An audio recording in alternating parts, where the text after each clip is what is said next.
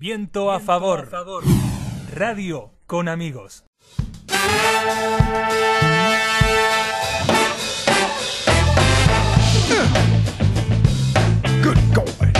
Ahora sí, comenzamos el segundo bloque de Viento a favor y nos olvidamos de comentar en la presentación de cada una de las secciones que también en este último programa de Viento a favor vamos a tener eh, nuestra querida sección Cosas para contar.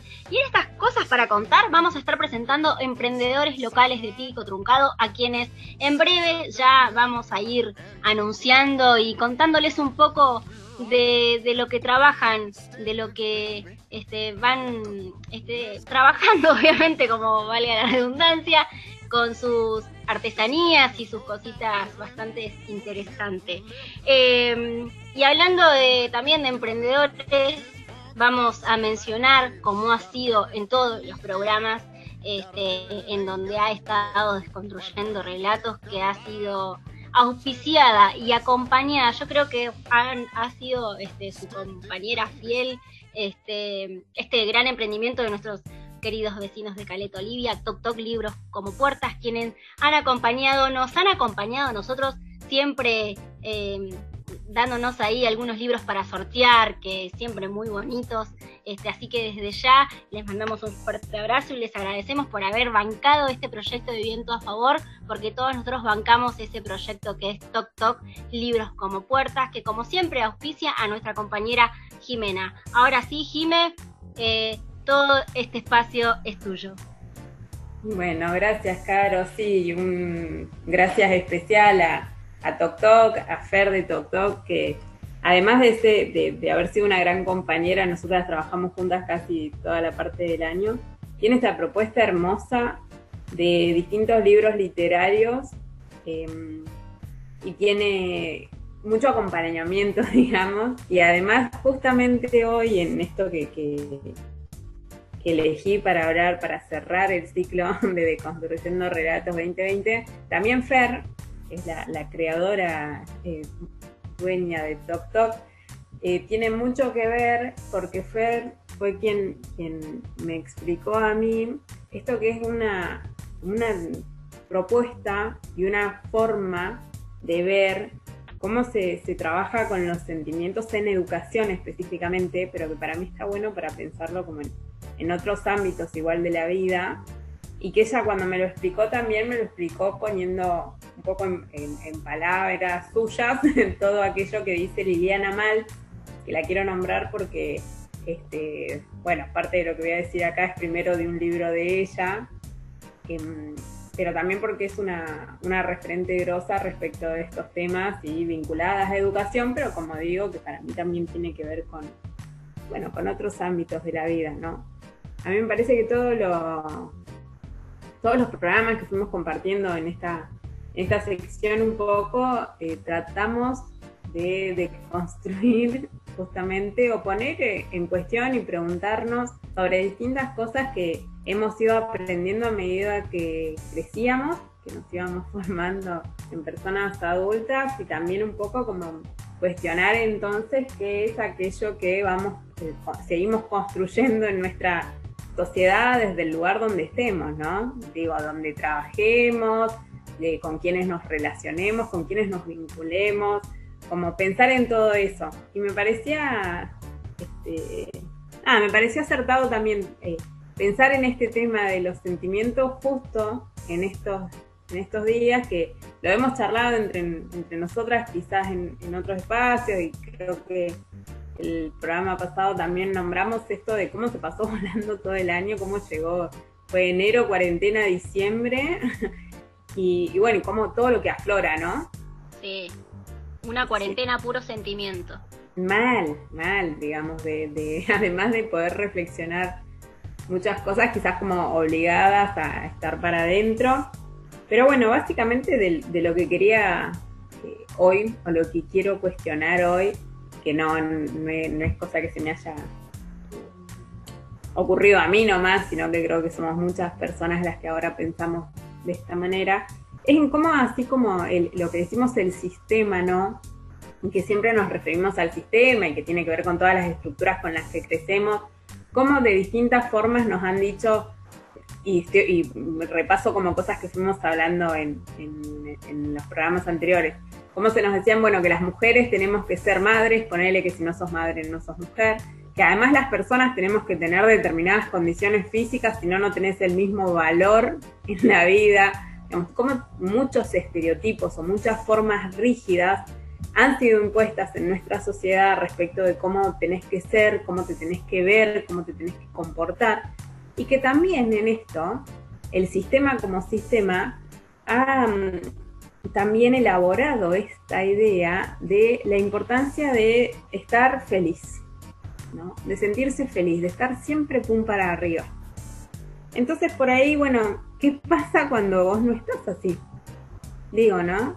Cuando vos no, no estás pum para arriba, cuando te ataca así medio el bajón, o cuando te, no sé, tenés días que quizás no son los días más hermosos, más divinos y más rosas del universo, sino que son otro tipo de días.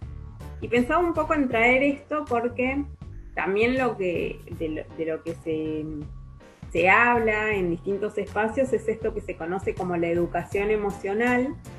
Y bueno, y un poco pensar en si, las, si creemos o si podemos preguntarnos si las emociones se pueden educar y si está bien que las eduquemos, ¿no?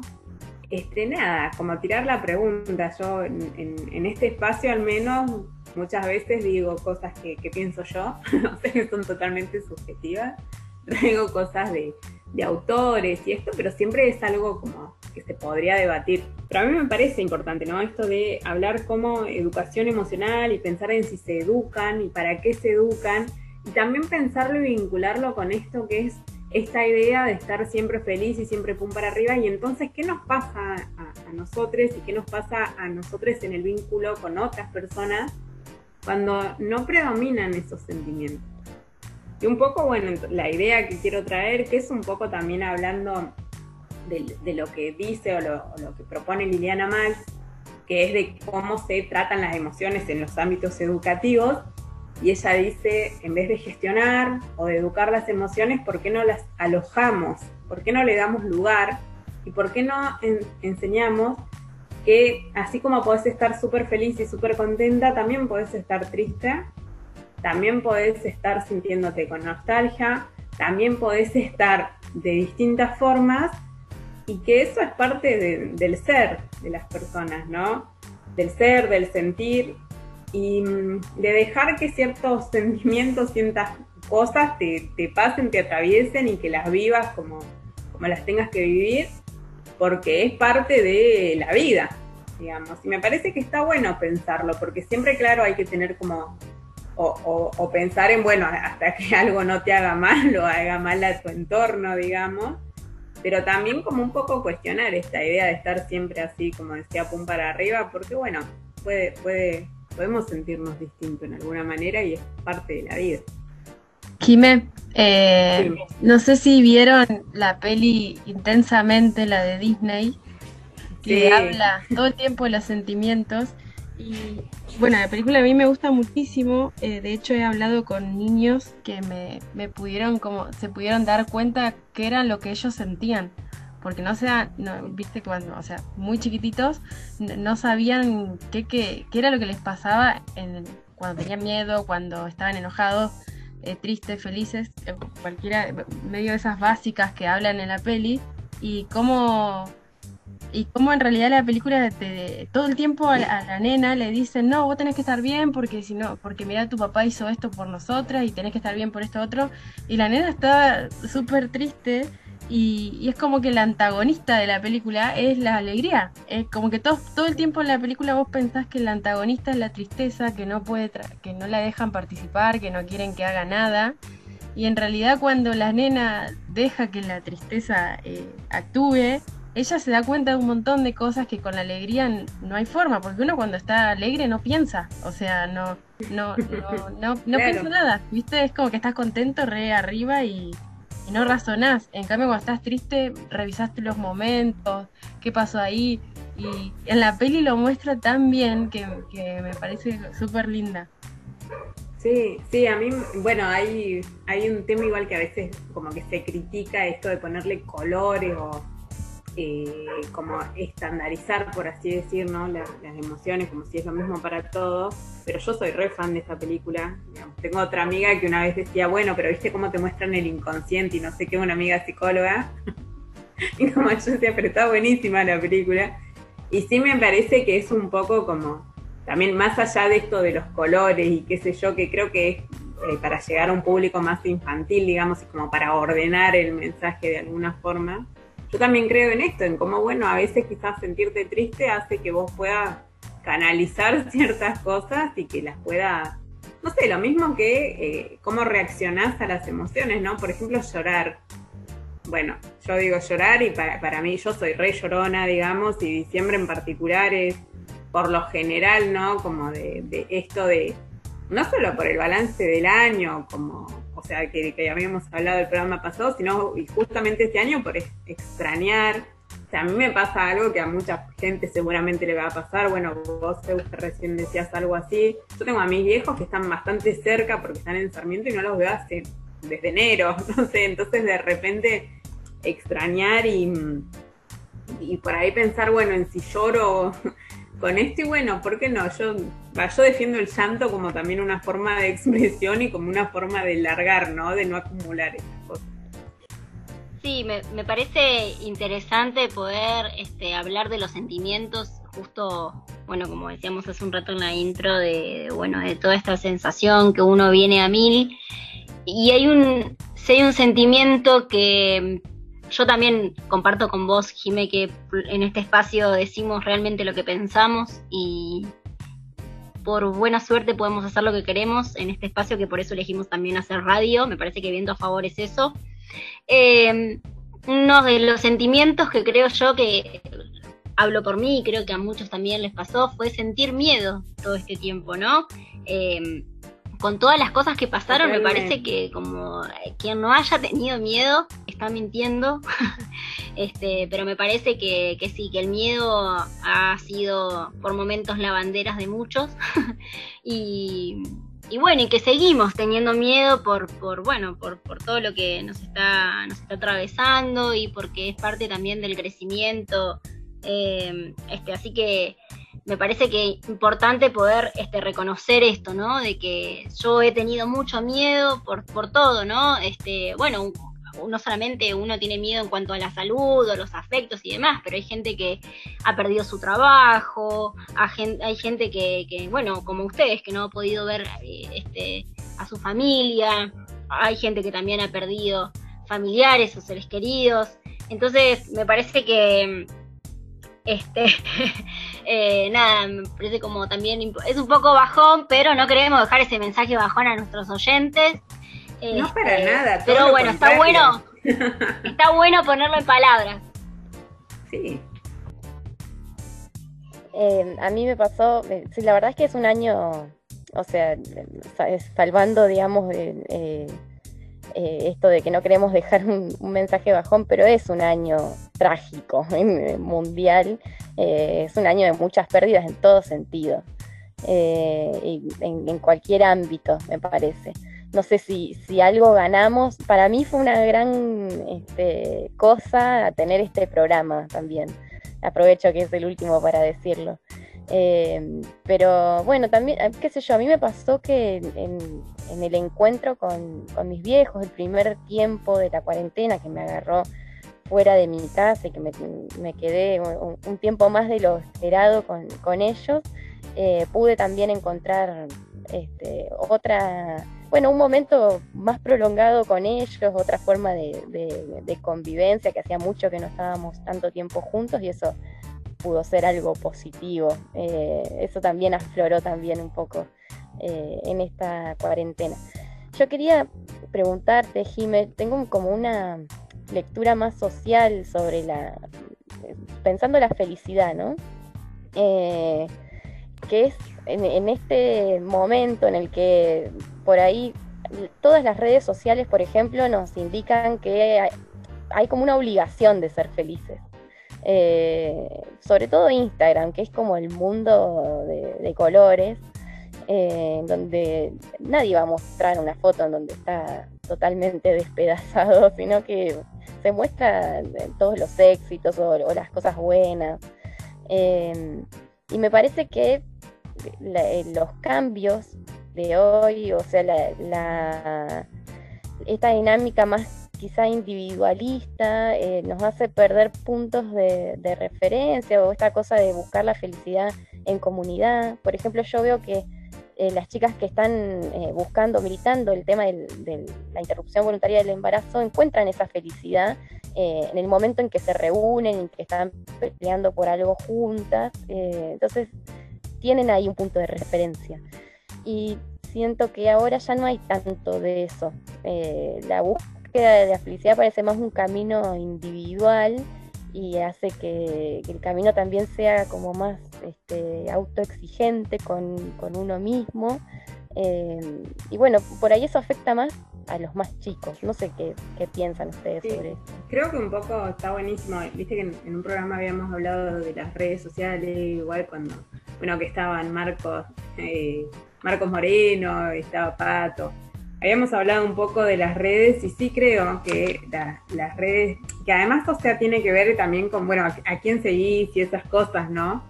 Em, pero sí que se muestra mucho esto como una condición necesaria para, eh, como que además para ser feliz tenés que tener distintos, eh, como no sé, tenés que tener un montón de amigos, tenés que pasar la bárbaro, tenés que qué sé yo, qué sé yo. Entonces te muestran como un montón de cuestiones que tenés que alcanzar para ser feliz, pero además como si fuese un, modelo solo de felicidad.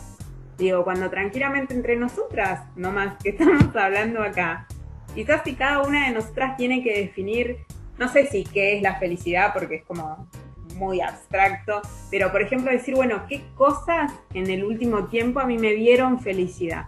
seguramente son cosas distintas, digamos. Cada una de nosotras siente distinto y puede disfrutar eh, de cosas distintas y creo que eso también está buenísimo cuestionar, ¿no? Como si, bueno, si la felicidad puede ser un estado eterno, digamos, o bueno, qué tipo de cosas puedo intentar tener más cerca, qué tipo de personas puedo intentar tener más cerca para estar mejor. ¿Y qué quiere decir esto, no? Es como me veo, por ejemplo, es como me ven ustedes, es algo más profundo. creo que, da como para, para un montón de cosas, pero, pero sí, es, en parte, o sea, a, lo que voy y que está bárbaro, digo, como en sintonía justo con lo que vos decís, es justamente esto, ¿no? Como eh, dejamos igual que, que, lo que consumimos también se meta con, con, nosotros, con lo que sentimos, como si fuese una obligación sentirse de determinada manera. Y, y bueno, y esto de decir, bueno, hay sentimientos que son mejores que otros y que, son más válidos, este, o, hay, muchos sentimientos y de hecho una misma cosa nos puede generar distintos sentimientos y eso no tiene por qué estar mal. Creo que lo que está bueno es poder este, sentirse cómoda de poner en palabra lo, que nos pasa en los distintos ámbitos que, que habitemos, ¿no? Tal cual, creo que que tiene que ver con eso, ¿no? Con, lo que también elegimos para, para nosotros. Pero ha sido, sido un, es un tiempo complejo, es un tiempo complejo. Yo creo que lo que marcaba Euge tiene que ver con, con esto de, de, de, cómo, de, de cómo nos estamos vinculando en, en plena, en plena este, pandemia, que es complejo, porque este, imagínense que, que una de las primeras recomendaciones es esto, no acercarse, no abrazarse, no saludarse con un beso, o sea, ya ahí como eso también, hablando de sentimientos y demás, esto como que es como que te impide un poco estar lejos a lo que uno quizás, quizás no todo el mundo e, está este, acostumbrado a, esto, al contacto físico para demostrar afecto, pero otros sí, y eso también este, te, te paraliza, te, este, pero bueno, la verdad que Em, me quedaría, creo que nos quedaríamos este, mucho tiempo hablando de, estos sentimientos en este programa de cierre, en este fin de año de viento a favor, este, y creo que como decía Euge, este, ahora antes de, habilitarle el cierre a mi compañera, em, este programa nos ha salvado en esta pandemia, creo que en eso coincidimos. Y, y bueno, eso, eso también está bueno, ¿no? Generar estos espacios para habilitar la palabra, eh, porque es necesario, es necesario, ¿no es cierto, Jiménez? Sí, sí, y yo pensaba como en esto, ¿no? Eh, bueno, diciembre para mí en lo personal es año, es, digo, es momento de balance siempre. Este año estuvo cargado también de lo que vos decías, Caro, que, que bueno, puede ser miedo o digamos de todo lo que te puede generar la incertidumbre cuando como personas en general, digo, hay, hay gente que vive con más incertidumbre su día a día, pero en general por ahí tenemos ciertas seguridades o ciertas certezas y este año fue raro. Y en ese sentido, que también este año estuvimos obligados a estar lejos de personas con las que queremos estar, de abrazarnos, de compartir los mates, por ejemplo, pero lo que estaba lo que estaba queriendo compartir como una propuesta, porque un poco lo estuve pensando así para, para mí está adentro, cuando, em, eh, cuando armaba un poco lo, esto para hoy, para esta sección, lo que quería hacer es invitar a las personas a que por ahí piensen en este contexto, en el último tiempo, qué cosas te dieron felicidad. Si te dio felicidad prepararte un plato rico de comida, si te dio felicidad hablar con alguien y hacer una videollamada, si te dio felicidad ver una de las tantas propuestas que la Mari nos dejó en el programa, como eso, ¿no? Como qué cosas así chiquitas te dieron satisfacción, felicidad, te hicieron disfrutar un, un momento y, bueno, hay que intentes repetir eso. Digo, creo que por ahí esas pequeñas cosas y pequeños momentos y pequeñas cuestiones cotidianas pueden hacernos bastante bien, entonces hay que identificarlas y repetirlas. Esa es mi invitación para cerrar. Ahí va. Con, e, de esta forma, con esta invitación, con esta consigna, como siempre, que nos invita a desconstruirnos, a repensarnos, a pensar en un futuro eh, siempre más solidario, más igualitario, Muchas gracias, Jime, por todo el trabajo que brindaste, por esto que, construiste y deconstruiste en Deconstruyendo Relatos. La verdad que, eh, nada, para mí un placer. Yo creo que para las chicas y los chicos que han estado aquí en Viento a Favor, ha sido un placer poder este, compartir todo esto que, nos enseñás. Eh, y que compartís con nosotros. Así que nada, agradecida. Y de esta forma eh, finalizamos esta última sección de Construyendo Relatos, vamos a ir un tema musical y volvemos con mucho más viento a favor. Todos los miércoles de 13 a 15 somos tu compañía. Viento a favor. FM Patagonia. Radio con amigos.